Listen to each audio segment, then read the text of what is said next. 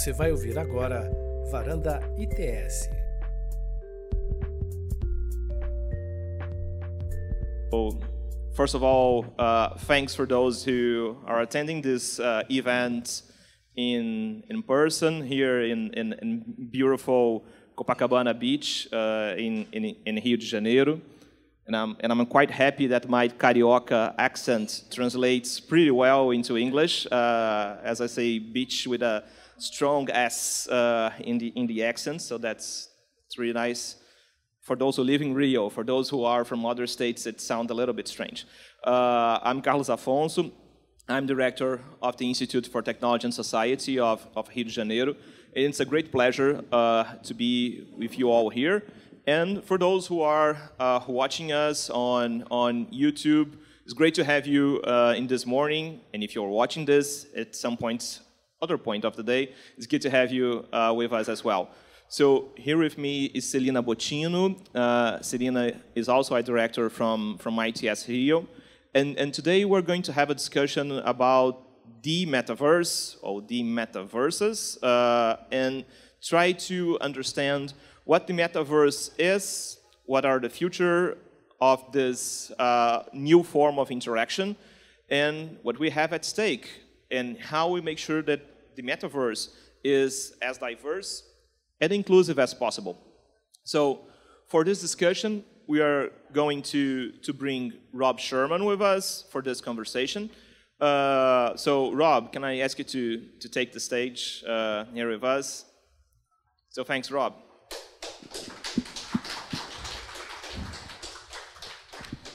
And before Celina introduce Rob, let me just say very brief words on uh, what we're doing here today.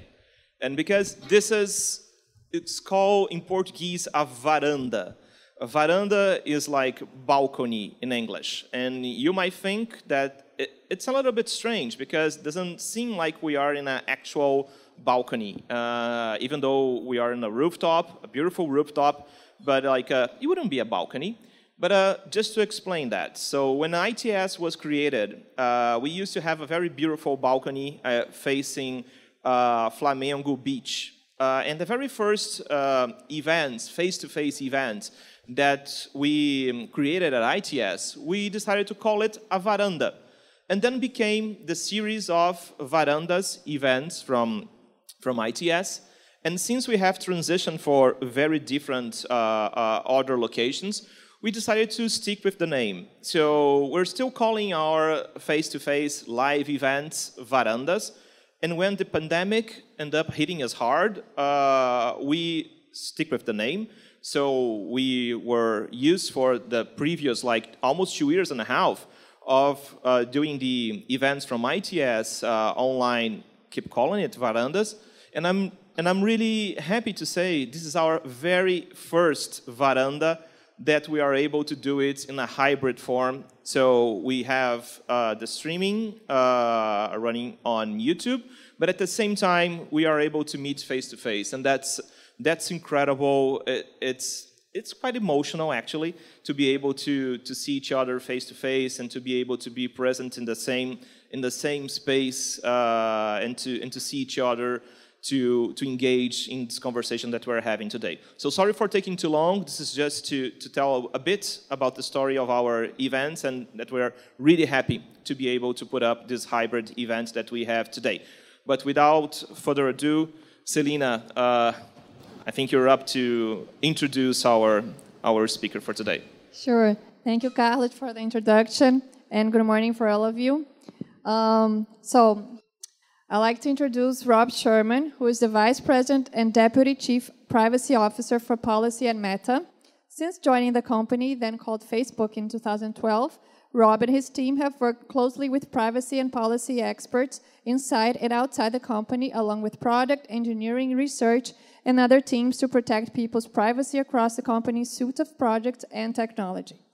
Rob has worked to develop approaches within the company and in public policy to, promote the responsible development of the new technologies like artificial intelligence and augmented reality.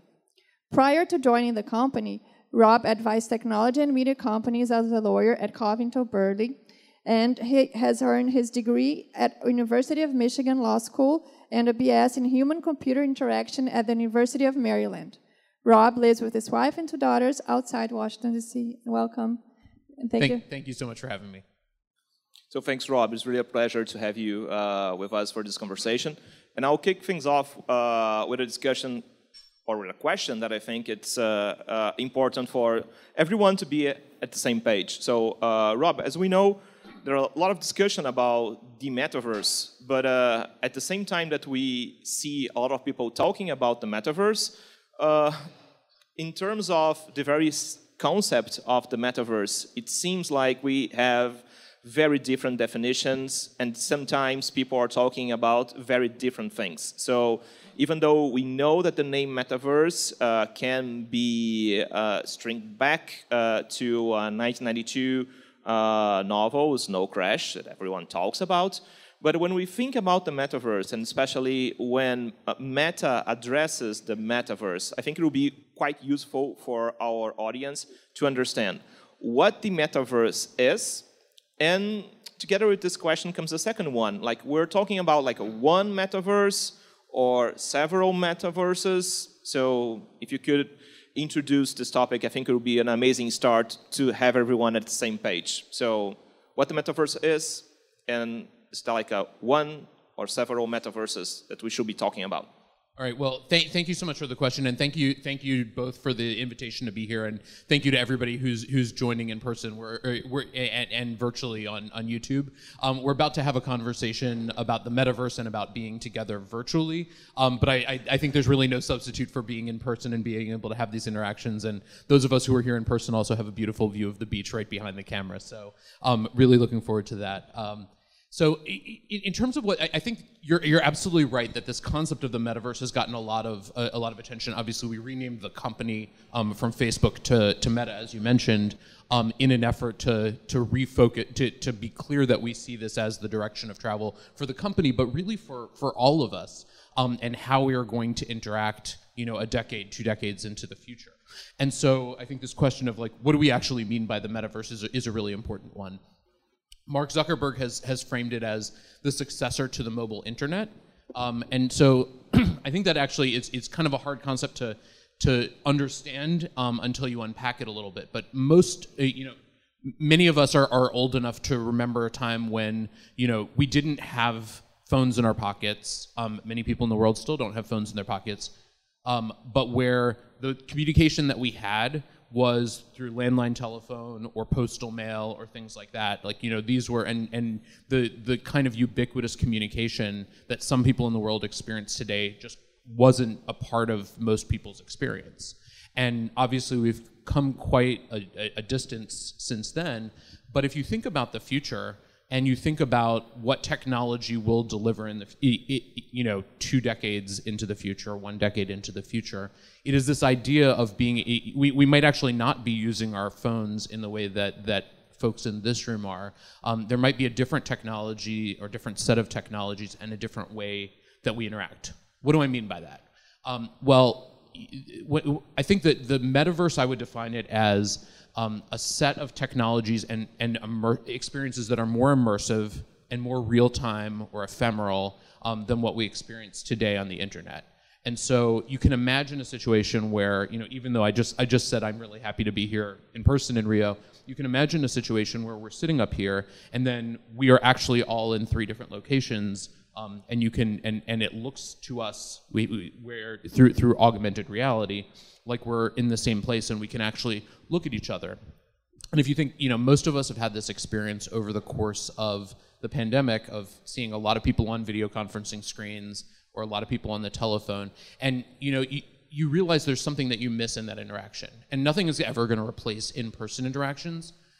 but this idea of being able to make eye contact, the spatial audio, like the, the fact that I know that you're over here and, and you're over here, like these things make a lot of difference to human communication and the ability, the serendipity of being able to walk around together. So these things I think will be will, will be really important. Virtual spaces also will will be really powerful. Um, so for example, um, I was in the beginning of the pandemic. I you know I was with my kids at home uh, in Washington D.C we had hoped to travel and see the world, and we, for pandemic reasons, weren't able to do it. And so we were able to travel in virtual reality um, to Peru, um, where I'm actually going soon, but, um, but to Peru to Machu Picchu, and they were able to see one of the wonders of the world through the magic of, of virtual technology. And so um, these things I think are really powerful. They're still very, very early um, in the evolution of the technology. But if, if, if, I would sum that up, I think what, what, we're talking about across these different kinds of technologies, um, and we should talk a little bit about the uses of them and how beyond just sort of being able to sit and chat and have a conversation, they could change people's lives. Um, but I think the, the core concept is one of presence, right? The ability to be somewhere where you couldn't otherwise be physically or with people that you couldn't physically be with. And so um, it's also worth saying that the metaverse, um, you know, most people, even though we're talking about all this new technology and I think you know. Hopefully, we'll talk about some of what the technology is. Um, most people in the world are, are, for you know many many generations are not going to be using you know high tech headsets to access the metaverse, right? So some people will. Um, a lot of people will be using smartphones or feature phones or tablets or computers, um, or you know you can imagine a lot of different technologies that will be developed. And so one of the other pieces that's really important, and I think this gets to your question about is it a metaverse or metaverses, is the ability for different people to using different technologies in different parts of the world, technologies that are built by lots of different companies, to be able to interact together um, and to be able to provide that kind of access regardless of what technology or what connectivity you have. So that leads me to, you know, is it metaverse or metaverses? I think an, a really important foundational concept is that for this vision to be successful, it really has to be one metaverse in the way that we talk about you, you know the way we, we don't talk about you know a Google internet and a Microsoft internet and a Facebook internet. We talk about the internet. And I think in the same way, if this vision is successful, you need to be able to travel from a virtual world that's created by my company to a virtual world that somebody else has created, um, and, and for those to interoperate and to interact so that you can take your avatar and your identity and move with you just the same as you can move from one website to another. So how we get there is going to be really, really challenging. Um, but I think if we're going to build something that is as equitable as we want it to be and as as meaningful in terms of improving people's lives, giving people access to educational experiences, giving people access to to travel the world when they might not be able to do it, it needs to be done in a way that that that is interoperable and that leads to one overall vision of a metaverse as opposed to a lot of separate ones. All right, thanks for Thanks very much, Rob. And I think uh, one thing that stands out uh, from from your answers, I think that most people, when they think about the metaverse, they think about someone with a VR uh, glasses and and, and device. Uh, uh, in front of the faces. So I think it's quite uh, important to make sure that when we're addressing the metaverse, we are not only referring to this specific device uh, as the, the VR set and to try to understand the diverse set of devices that will be um, possible to access the metaverse through, through, through them, because that will lead to a question of inclusion, and I think that Celina has a question on that. Sure, I think that's, uh, well, many follow-up questions on based on what you're saying, but just to start, um, so I think that's something uh, from the standpoint of Global South, which is very important, access to infrastructure and the core enablers, which you just mentioned, like it's not necessarily you'll need to have like hardware, uh, like you have to have a hardware, computer, power, internet connectivity, and access to some devices. Well, so and that uh, like uh, puts on a, like a kind of an alert here on us regarding the uh, actual access that people will have to all these uh, to these core in labor. Let's say, for example, take connectivity. Right, uh, Brazil just last week had its first city, uh, Brasilia, to have the 5G working in the standalone uh, mode, uh, and there are a lot of areas which still lacks connectivity of, and also any kind of other uh, devices. So how, how you guys are seeing this uh, this potential gap that the metaverse could even enlarge regarding this digital divide that's still and something that worries uh, us here from uh, global south countries. I, I think it's a really a really critical point, and you know, early on, you know, last year when we first started talking in earnest about the metaverse as a direction um, for the company, um, it, we put out a, a, blog post that talked about what it looks like to do that responsibly, um, and and look at some of the lessons that we've learned from today's internet, um, and and try to learn from them and address them up front um, in terms of the the evolution of the metaverse. And I, I think we have um, you know a real opportunity in the sense that we do have a decade or more before this kind of technology will be commonplace for most people to be able to think about that. But so and to be able to work on those solutions. As a part of that, we talked about four big areas. Um, I'll, I'll outline four, but I think the last one is, is most relevant to your question. So we talked about privacy and, and data data protection. We talked about safety and integrity. Um, we talked about economic opportunity and making sure that people can earn a living in this in this virtual space um, that we are hoping to help create. And then we talked about equity and inclusion um, and really making sure that um, we think about digital divide issues. We think about making sure that the kinds of separation that exists in our society today, um, that this can be a force to reduce that rather than in, make it more acute.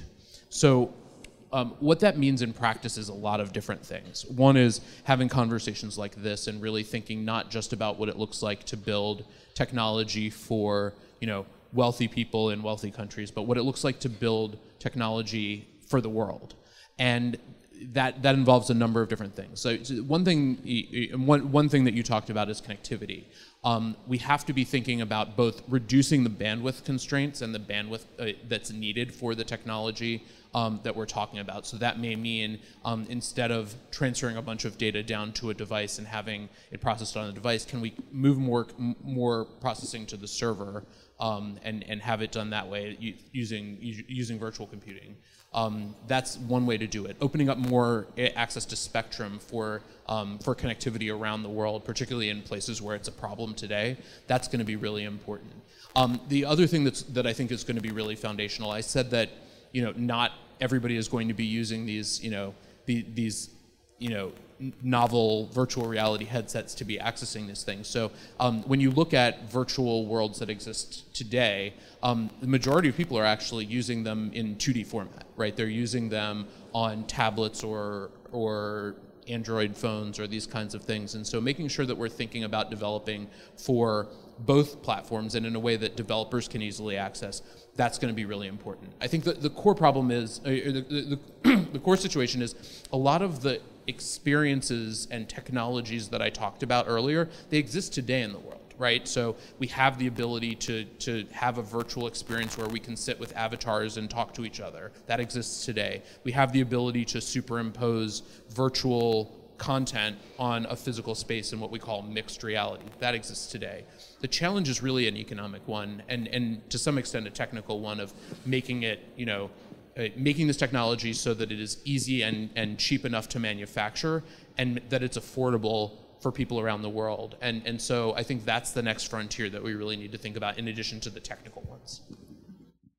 Sure, which makes super sense because, as you mentioned, that it has to be really uh, something that can have the potential to be affordable and accessible for everyone uh, worldwide. And now I think I'm moving to Carlos in another more uh, interesting question uh, regarding content moderation in the metaverse. Thanks, Celina. Uh, and let me just uh, um, send out uh, a shout out to, to those who are watching us from YouTube and, and from the audience here. Uh, we are starting with a couple of questions that we have prepared for Rob, but we, we want to hear from you. So in, in due time, that will coming up quite shortly, uh, we want to get your questions. So those who are watching us on, on YouTube, uh, we are uh, taking notes of your questions, and we will uh, get them to, to Rob uh, in a moment. And the same, uh, I think, is true for, for the friends in our audience. But Rob, let me turn to an issue about content moderation on, on the, the metaverse and, and why that matters. I was reading recently uh, an interview by Nick Clegg, uh, the, the, the, president from, from Meta uh, of Global Affairs, and, uh, and, and Nick was saying um, very interesting things. Uh, and, and, first of all, he was saying that when I talk about when I talk uh, with someone by the phone, I tend to raise my voice. I don't know if that happens to you, but it happens to me a lot when I am like speaking to someone uh, through Zoom or any like uh, web conferencing platforms, I tend to raise my voice, almost like I'm trying to be heard through the internet. So I have to speak like very loud, uh, like so. It's interesting that Nick was saying when I talk to someone using uh, um, a metaverse platform, I tend to have my tone of voice like uh, slightly relaxed. Uh, uh, it doesn't look like I'm trying to make sure that the people hear me out from a distance. Because by the end of the day, hmm, distance might not be felt the very same way. And I think that's re that remark on itself is quite powerful because uh, it shows how the metaverse might change the way we interact with each other and when we address issues of content moderation, I think there's an important topic here, which is how we are going to address this type of interaction. Is it something that resembles more what we have on social media? Or is it something that resembles more the interactions that we have face to face without the interactions through screens? And the reason I'm asking you this is from a regulatory standpoint and from a content moderation standpoint, that's a very important question to make because uh, the remark that Nick Clegg presents in this interview and uh, in an essay that he recently wrote is that when we try to think about issues of content moderation in the metaverse, we tend to look to the metaverse as we look to social media. And when we think about social media, we're thinking about someone posting something, either a photo, a video, uh, a test message. And then when you think about content moderation, you think about removal of this content and how you act upon this type of photo and video and something else. And, and Nick Lewood said, um, in the metaverse, that type of framework might seem a little bit wrong because most of the time we're talking about behavior and not about content. And in the way that people interact with each other resembles more the way that you do um, outside of the internet on a face-to-face uh, type of meeting and conversation. I would love to get your reaction for that because I think that's something that seems to be something more ephemeral, even outside of the scope of the law and the regulatory debates. But I think that by the end of the day, it will matter on how regulators and policymakers end up deciding what the metaverse is and how they will regulate it. It will be like social media 2.0, or it's going to be something that resembles more interactions that we have on, on face-to-face -face, uh, uh, interactions. So Nick has a, a really good um, essay that he's posted on Medium that talks about a lot of these issues and that explores the question of governance of the metaverse and in the metaverse and, and some of these ideas of who gets to decide what you get to say or how you can how you can communicate. And I, I think the connection that you just made is a really interesting one between the kind of experience that you have in virtual spaces versus and, and, and how we think about something like content moderation because it's true that you know when I post something online you know I post something I post a photo on my Facebook page right then it's expected it will exist. It's there. It's fixed in in virtual space and people can come back and read it. And of course those things will exist in the metaverse too but the predominant way of interacting is going to be in real time. It's going to be ephemeral. It's going to be you having you and i having sitting and having a conversation. And some of the attributes that I talked about earlier, the ability to have spatial relationships, the ability to make eye contact, the ability for me to gesture with my hands like this. Um, these are all you know, things that make the experience much more human and much more interpersonal and, and, and they make us, you know, experience the interaction as a real world interaction. And so you can imagine a future where, as I said, we're all sitting in different places physically in the world, but we feel like we're together. Um, and and you can imagine I might invite you over in my living room, and we have again, this is technology that exists today. Um, we could watch a video together, or I could pull up um, a document that I'm working on, and you could stand next to me, and we could work on it together. These kinds of things are much more analogous to a physical interaction that we would have in the physical world. And so you have this question about what's the right way to think about moderation. Um, I think most people, and, and I, I do this myself, and you know, we, we are now doing virtual meetings in virtual conference rooms in our company.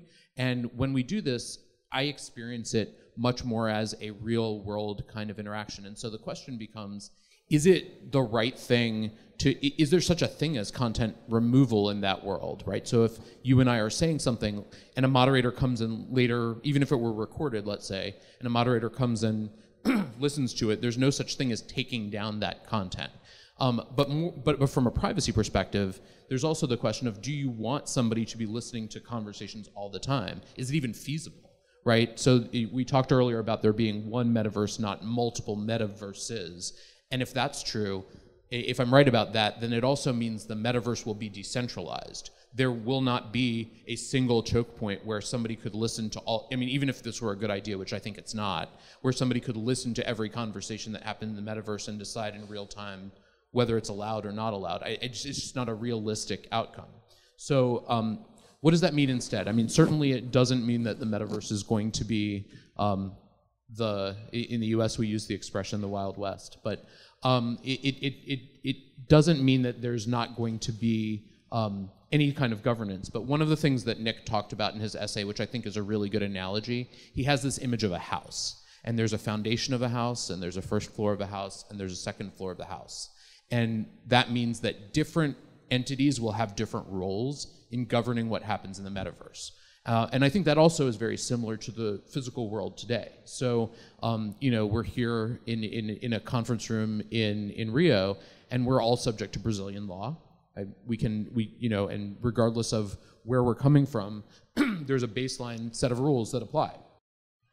And we all have that. And then, you know, we're in, we're, we're in a building, and the hotel sets its own rules for what kind of behavior it considers acceptable. And then if we violate that, then the hotel security will come and make us leave. And then ITS also gets to decide in this space, in, in verandas, um, what, are, what are the norms of behavior and what's okay. And I think that the, the, the metaverse will be much more similar to that, where there are different entities that have different responsibilities, but I don't think it's desirable and I, or, or even feasible for a company like Meta to decide for everybody on the internet, let's say, um, here's what you can say and here's how you you can operate. Like I just there's not the there's not the technology or, or the concept of being able to do that. And so I do think it requires us to think about new and different solutions to behavior. Um, and we, we've certainly been spending a lot of time internally thinking about that. So thanks, Rob. I think Celina, do you have a follow up on that? Sure.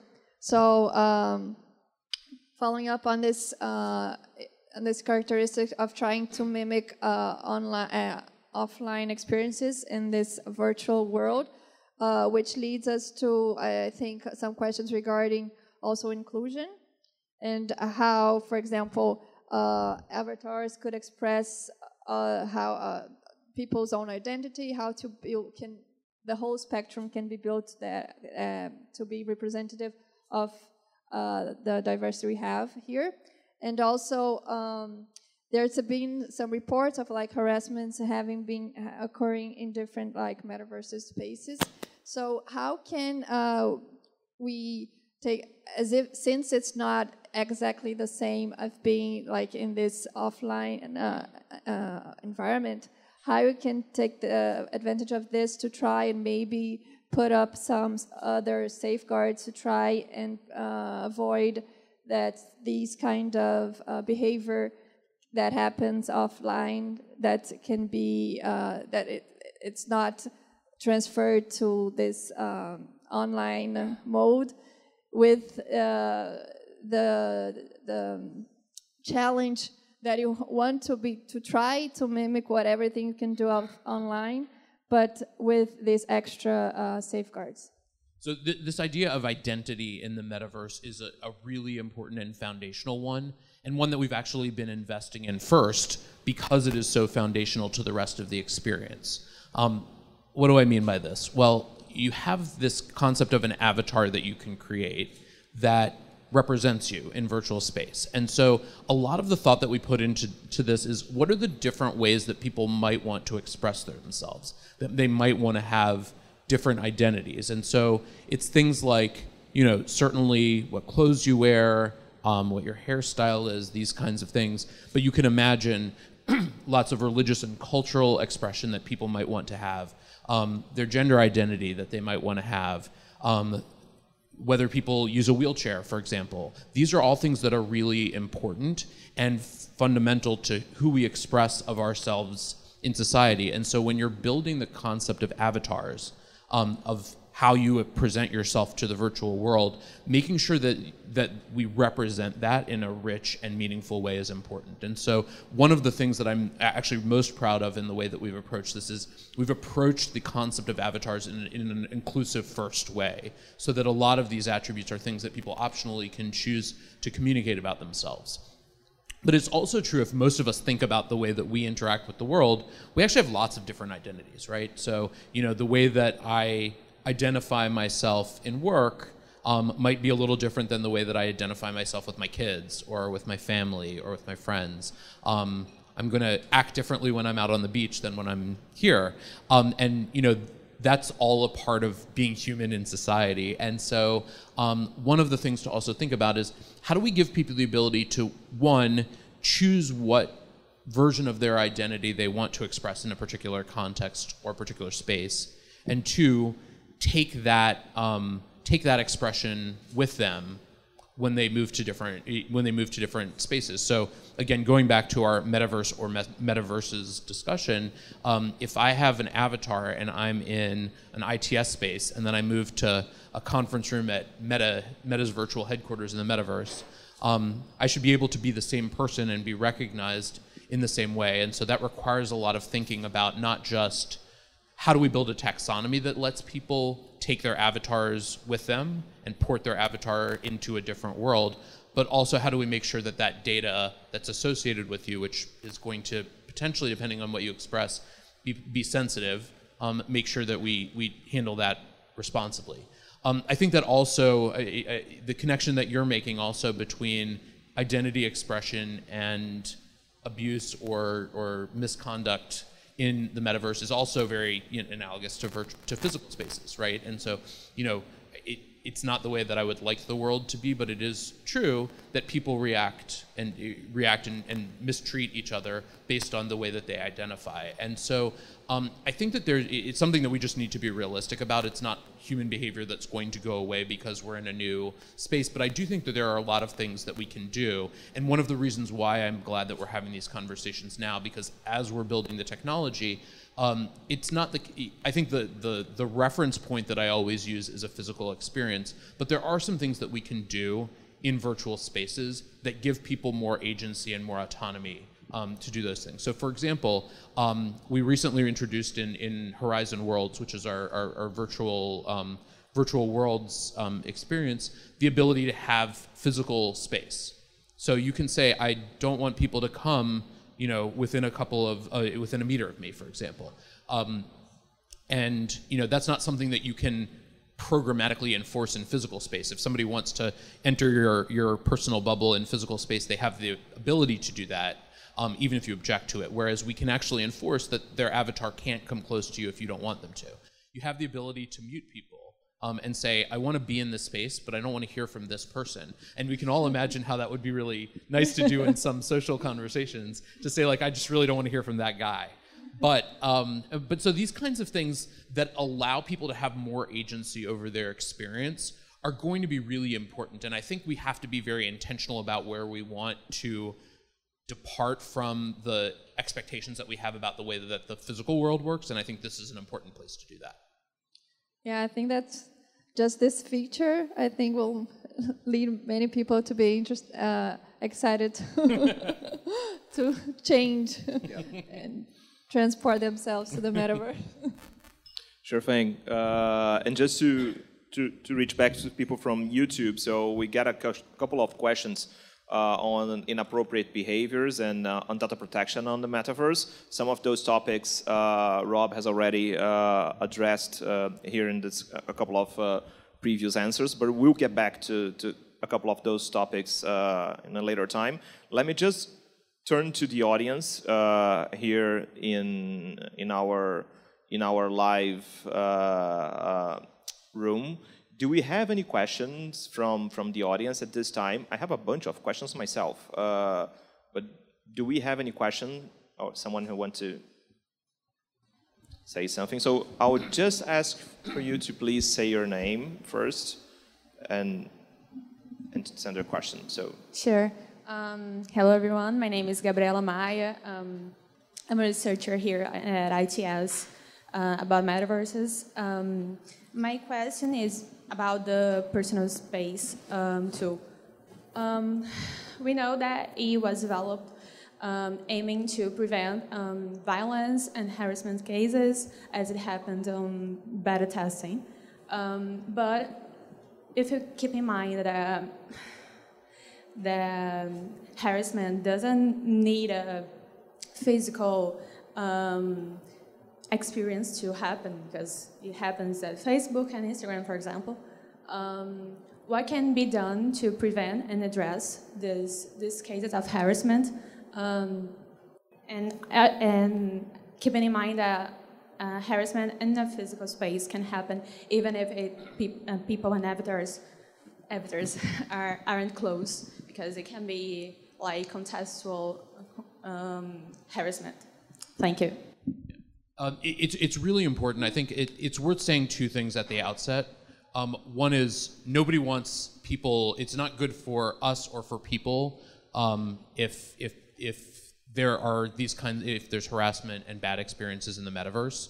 Um, and so I think doing the work that we can to try to address that up front is going to be really important. But it's also worth saying as, as you're pointing out, this is human behavior, and so I don't also don't want to pretend it won't happen. I mean, I think people misbehave in physical space. They misbehave on Instagram and Facebook um, and lots of other platforms, and I think that that that is something we have to contend with.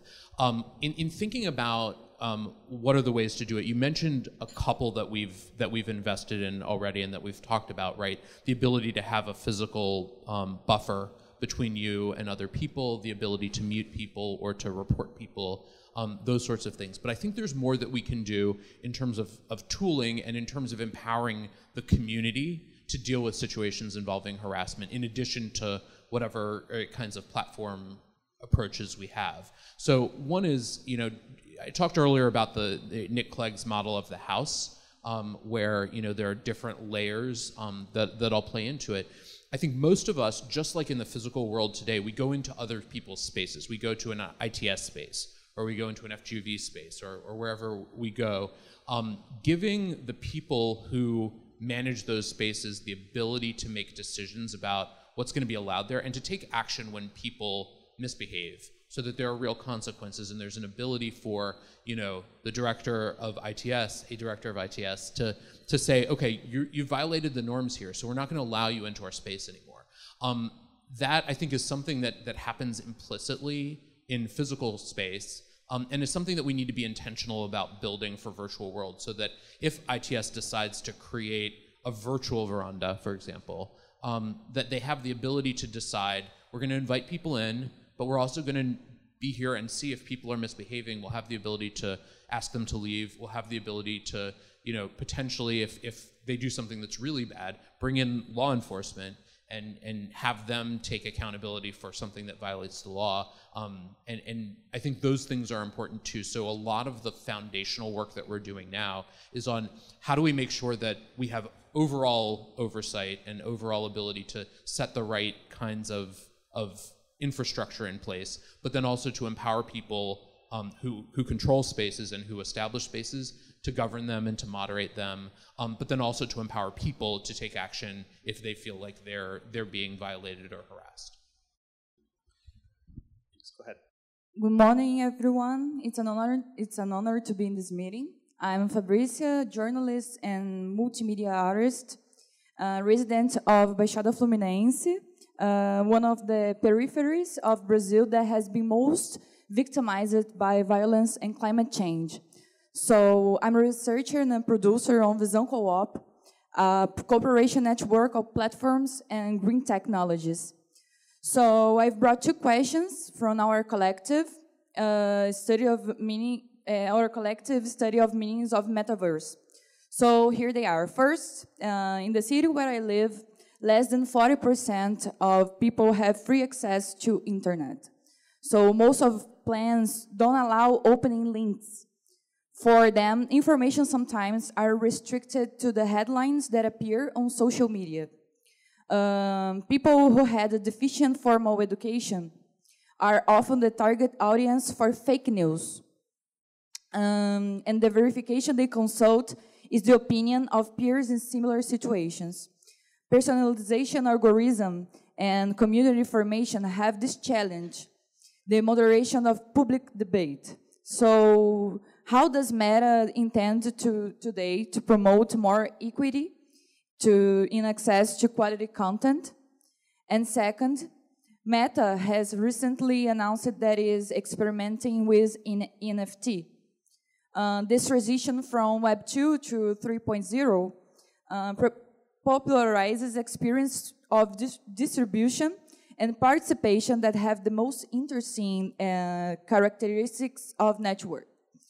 Uh, here at ITS, we have important studies of the use of blockchain um, and to distribute ownership over data produced online among digital identities.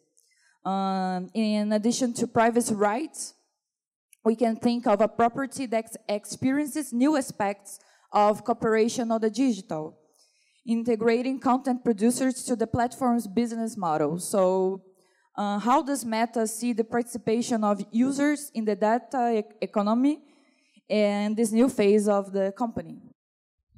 Both really, really valuable questions. Thank you. Um, on the on the first one about inclusion, I, I talked a little bit before about um, some of the some of the ways that that we are thinking about that, which include um, developing for um, developing for a wide range of devices, not just high-end virtual reality headsets, and working on on connectivity and access to spectrum, um, which I think over time are going to be really helpful. But I, I, think that, that that that's the beginning rather than the end of, of the answer to your question because um, you, you touched on something that I think is is is really foundational, which is the idea of education um, and the idea of giving people access to education. It's actually um, probably um, one of the areas where that I'm most excited about in, in thinking about the promise of the metaverse. There are already, um, you know, we, we, we've made a, a, a, pretty big investment. We've spent about $150 million um, to fund education efforts around the world uh, associated with the metaverse. And so there are already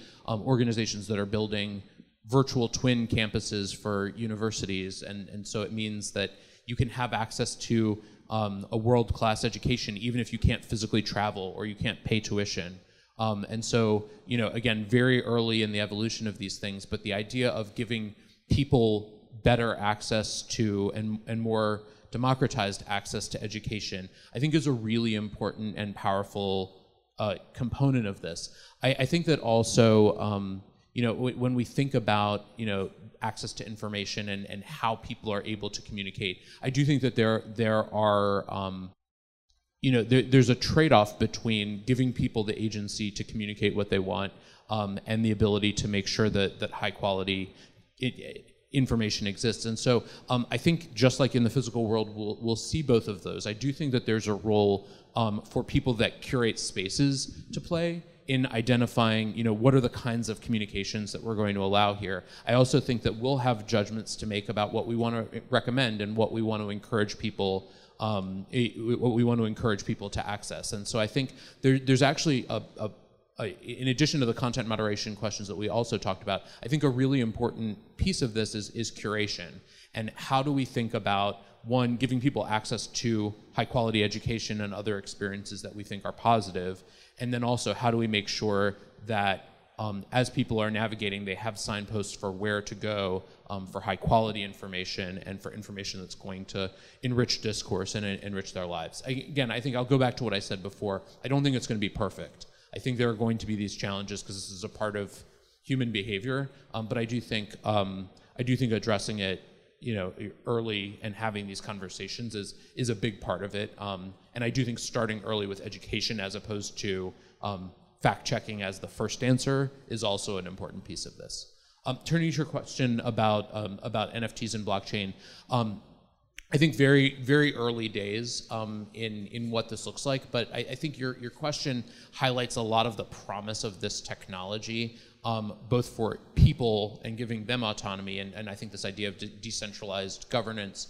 Um, and then also for um, monetization and, and, economic opportunity. I mentioned um, earlier we were talking about the four areas that we feel like we really need to get right for the metaverse vision to be successful, and one of those is making sure that creators have the ability to earn a living. And so I think um, NFTs and, and, and, virtual goods and, and virtual non fungible ideas um, is going to be an important part of how people can earn a living. Um, and so I think we're still early in understanding what that looks like and, and building that out. But the idea is if you're if you're an artist and you create something, you want to have the ability to share it, but also um, to have people pay you for it. If you if you have a performance, you want to have the ability for people to buy a ticket and get access to it. Um, and but then also the attributes around how you want that content to behave is also something that needs to live with it. So you, you talked about data protection um, I might create content that I really only want you know you as the recipient to be able to see or i might want to share it with the world. And so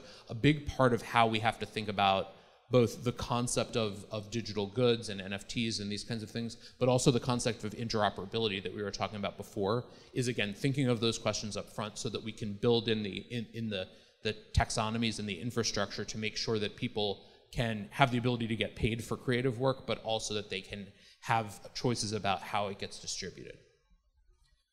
Rob, let me let me get from creators to a question that we got on from YouTube. So on YouTube, we have some comments on how brands could uh, advertise and be present uh, on the metaverse. So there are a couple of uh, questions coming uh, from YouTube. They're focusing mostly on a commercial aspect uh, of the of the metaverse. But let me bundle this up with a with a question uh, from myself because I end up hearing a lot comparisons between the metaverse and Second Life, uh, the now defuncted uh, way in which people interacted uh, way ago, and there were a I remember talking with someone from a, an advertisement uh, agency saying like a lot of brands end up advertising on Second Life, and then Second Life simply disappeared. So how we make sure that the metaverse doesn't repeat uh, the same history of Second Life, and what do you see that is different right now uh, with the metaverse, with the technology, with societal change, and the way we interact right now? That this comparison that we end up hearing a lot uh, between those previous experiences that we have for, on interactions online, such as Second Life, why do they do not translate to the metaverse? What is really different this time around? Um, so I, th- I, think about the. I, will start actually by saying, I mean, I think the, the, the lesson from virtual worlds that came before um, is a really salient one and it's something i think about a lot. You know we and one of the reasons why actually a lot of the conversations that we're having today are so important is the best chance for the success of this vision is to make sure that we're having these conversations up front that people have the ability to contribute to the creation of this idea in this space um, and, and, and that we think about the, the choices that we need to make in the architecture of it um, so that we can so that we can get ahead of some of these. And so i think you know just like social networks came and went um, in this you know before facebook there were other social networks and there will be social networks in, in the future too. Um, I, I, think we we it's not a given that this stuff is going to exist and is going to be successful. And so we really do like i, I take a, a, huge amount of responsibility um, for my work and my team's work and the company's work but also for all of our, our work to try to be as thoughtful um, as we can about this. I, I, think one of the things that feels different to me um, in in thinking about this is you know obviously the technology where you know technology is much more advanced so that you can have a more rich immersive genuine kind of interaction. But but more than that i think it's that the point of this is not really to be a separate world a virtual world that is removed from reality. Um, and, and I think when you think about the way that we've thought about virtual worlds for the past decade, it's much it's very much been that. Like I'm going to go into this world and I'm going to have a separate space. And I think when you look at the, the, the concepts that exist today, it still feels a little bit that way. Um, but if I think about the promise of the metaverse, it's not actually about taking us away from physical reality. It's not about taking us away from spaces um, that where we interact. It's about enriching those experiences. So if I couldn't travel to Rio to be here, the ability to be here in virtual in, in a virtual conversation um, could be really powerful. If I didn't have the ability to see street art. Um, because you, you, know you, you couldn't you, you wanted to have a digital creation and have it um, on on the street corner, but the city of Rio won't let you do that um, the ability to, to sort of have content that's out there that people can experience as an enhancement of their day-to-day experience. I think that's going to be important. And also this idea of interoperability. I mean, I really don't, I, I, I it, it, it's not a, a throwaway line to say that the metaverse has to, in order for it to reach its full potential, has to be a metaverse that everybody contributes to. Because, you know, in the same way that the, the internet was this big global experiment, um, where lots of different researchers and lots of different companies and lots of different governments came together to build something that was bigger than any one of them that's what makes the internet successful. That's why the internet is not the same as you know a bulletin board system or you know something that people you know in the you know early, early late 80s 1990s was like the, the the early iteration of the stuff was you know was that. And the reason that the internet survived and those things didn't is because it was a global shared experience and a shared enterprise. And I hope that the metaverse will be that too, where it's not just a virtual world that one person or one company creates, but it's actually a shared enterprise that we're all creating together and that will be an enhancement on our ability to interact as a society. Maybe just a follow up on one of the points you were just saying. If you could uh, explain a bit more, what are the promises and like which sectors do you guys do you believe that will be much much more transformed, like in a positive way? You know, there's like uses in the medical sector, uh, like education. So what uh, the metaverse will will create a possibilities that it's not actually uh, that does not exist right now that can have a real a real uh, impact on these specific areas. Um, so, so the number of areas where that where work is actually happening right now, and I think has a lot of promise for really improving people's lives in society. Um, one I already talked about, which is education, and I talked about the the virtual twin campuses, the idea of having a university a, a university education and a, a, where people can go in physical space, but they can also go in virtual space and see the same environment and listen to the same courses and, and these kinds of things. So I think that's really powerful. Um, but there's also, you know, there's an organization um, that that is using virtual technology to deliver in-person education um, to elementary and secondary students. Um, and when you think about math and science, um, one of the things that they realized is it takes actually children a long time to learn these concepts because a lot of us learn experientially, right? And so the ability to learn about math or science and actually be responsible for moving things around in physical space and seeing how those theoretical concepts apply to reality, um, it turns out actually improves educational outcomes for students and helps them learn more quickly and be more confident with their learning. That exists today. Um, workforce training. Um, one of the things that is that, that is most um, that is most exciting is is the idea of you know, upskilling and helping people gain additional professional skills um, to work in new trades um, or, or to, to do things that are both high severity um, but also low frequency. Um, so, in other words, um, I can train, and, and manufacturing is a really good example of this, where um, companies are using virtual reality technology today to help people learn how to do uh, manufacturing trades and how and, and how to how to get skilled at more advanced manufacturing jobs. So learning how to do things before you have to be on a line or before you have to actually be doing the job so that you can feel confident and be skilled at the mechanics of how to do it um, is really important. But also, um, what to do when those situations happen that you can't anticipate um, and that maybe happen once in a career. Um, how do you think about that? So, thinking about how to deal with emergency response. Um, you know, Walmart in the United States actually did a training um, for employees to think about, um, you know, Black Friday and like, you know, the, the, the once a year sales where there's a lot of activity going on. And, you know, if you're new to the company, you might not be able to experience it. And to actually be able to simulate that and try to feel what it feels like um, is a really powerful example of this. Um, and so I think these are these are a couple of examples. I, I think the, the last that I'll mention is healthcare. Um, you know, during the pandemic, um, organizations were using virtual reality to help, and, and, augmented reality as well, to help people learn how to use personal protective equipment, so masks and gowns and, and, and these kinds of things, and how to use them safely. Um, but they're also starting to use virtual reality technology to train surgeons.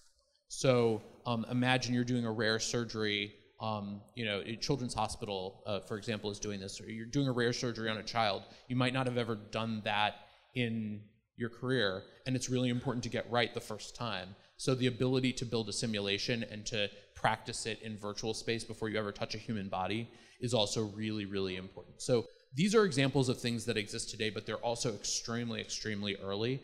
Um, and and you know the, the, the last thing that I'll mention, and, and but I think you can see the promise of what this could become. The last thing I'll mention is just sort of the day-to-day experience of working. So we have this concept that we call infinite office. Um, and it sounds a little, you know, it, sounds a little boring. Like, why would I want my office to be infinite? Um, but when it comes, I, I, I, mentioned that we do a lot of virtual collaboration at Meta, and so the ability to have a screen that I put up on the wall um, and that you know you and I can look at together, and we can, even though you know this is something that was just very acute for a lot of us over the pandemic, the ability to not not be able to collaborate together. So we can put up a screen on the wall, we can draw on a whiteboard, we can actually interact and and collaborate. Um, this is really important and valuable for most knowledge workers, but but actually um, the place where it's most useful, um, I think it turns out, is in is in creation. So designing, you know, if you want to design a virtual model or a virtual uh, a, a, virtual product of some sort, the ability to actually like build it in a virtual space and walk around it and experience it as you're creating it and say, oh, I want this to move over here. Um, these kinds of ability is just adds a different dimension to the creative process that most uh, that most of us wouldn't have experienced before. So I think there's a lot of there's a lot of different directions that it could go in, but I think we're on the very early side of people figuring out how they'll use it. Thank you. Super interesting. Maybe we'll have just another. Yeah, I think I have a, a question from from YouTube, uh, mm-hmm. and since we're almost running out of time, uh, but let me get this one. So Renata uh, from YouTube was asking about uh, what do you see as major challenges for privacy and data protection uh, on, on the metaverse? I know that he, we have addressed some of those topics, but um, on a broad view, what do you see as the biggest challenges that we, we have a, ahead looking on data yeah. protection? Um, I, I, mean, it won't surprise you that I spend a lot of time thinking about these, these questions, and, it, and as I said, it's one of the big areas that we've decided are, are critical to get right. Um, one thing that I think about is it, this isn't a green field set of questions because we have, you know, here in Brazil we have LGPD, we have existing privacy laws that give us the principles that we need to think about. And so it's not like we're starting from scratch. We understand the basic ways to understand what privacy rights should look like in the metaverse. Um, and, and I think it's important that people be able to have those privacy rights and that we think about them in building the architecture. Um, and so, you know, questions like, you know, how should we think about data subject access or how should we think about, you know, transparency and giving people information about how their information is going to be used? These are all questions that exist already. Um, but there are some new areas that are, that are important to think about. Uh, one example is um, for higher end headsets, um, you know, the virtual reality headset or in the future smart glasses that, that might exist. Um, you know, they have to, in order to work, have cameras facing outward. They have to have the ability to collect information about what's going on in the environment so that they can provide the service that people want or to, to maintain safety. So for example, on my, my Meta Quest 2 headset, um, it maps my room uh, to make sure that I don't walk into the wall because I have a headset on my face. And so obviously very important from a safety perspective, but also really uh, sensitive from, from a privacy perspective. So how we thought about doing this is, is, is using tech, the concept of point clouds. So what your, your de device does, it has, it has a camera on the outside, but what it's actually doing is it's looking at the edges of objects. And so it's mapping out, okay, if the purpose is to make sure that Rob doesn't walk into a wall, let's figure out where the walls are. And it doesn't need to send to the server a full video or image of your entire room. It just needs to know where the things are that you shouldn't walk into. And so the ability to do things like that, um, that use data in ways that are appropriate and responsible and needed for the service, but that don't over collect data or overuse data. Um, that's really important. As a part of um, as a part of our Ray-Ban Stories product, which is uh, uh, smart glasses that have cameras and allow you to take a first-person view of what's going on in, in the world around you. Um, there's a light on them that com- comes on if somebody tries to. So it's it's the same as the camera that you would have on your phone, except it's in your glasses. Um, so people aren't used to this, and so we thought a lot about how to make sure that people understand when they're being recorded. Just like if I were to take my phone and hold it up, you would understand that I'm recording you. Um, so the ability, so you have to take an explicit action to turn it on, so people will see me turn it on, or I'll have to make a verbal command to turn on recording. There's a noise that happens, so everybody around hap- hears that, and then there's lights that come on. Uh, there's a light that comes on the device, so anybody who's looking at me knows this device is on and it's recording. I think these are the kinds of questions that we're going to have to think about where the technology is a little bit different and the concept is a little bit different um, to, to make sure that we're bridging the privacy expectations that we have in the physical world into the, in, in, in into the virtual world. The last thing I'll say um, is I do think that, you know, like we were talking about in some other contexts, I really use the physical world as a reference point um, for how we should think about privacy expectations, right? And so that means, you know, when we're standing in a room and there's somebody, you know, five feet away from us, um, those people, we can expect that those people will be able to hear what's going on in the room. It's not necessarily expected that somebody who's, you know, five kilometers away is going to hear what's going on in the room. And so we all as humans have an instinctive understanding of who's going to be able to hear our conversations. We see somebody, they're standing very close to us versus we don't see somebody and they're, you know, they're kilometers away. And so these kinds of concepts can also help guide where do we have an instinctive understanding of how our data gets processed? And where are the things where if we build technology that deviates from that we need to do some extra work to make sure people understand it and choose it um, as a part of their experience. All right then. Uh, rob thanks for that. That there was i think a really insightful uh, uh, conversation on what we can see ahead from, from the metaverse and i and i believe we all have more information right now on how we engage on several topics related to, to the metaverse. But I'm, I'm afraid we're running really short on time, so uh, I have to cut it short, unfortunately, uh, our, our conversation. I had a bunch of questions I would love to, to, to turn to you, but I think we'll have some time here in the room as well for people to, to, to interact and make questions.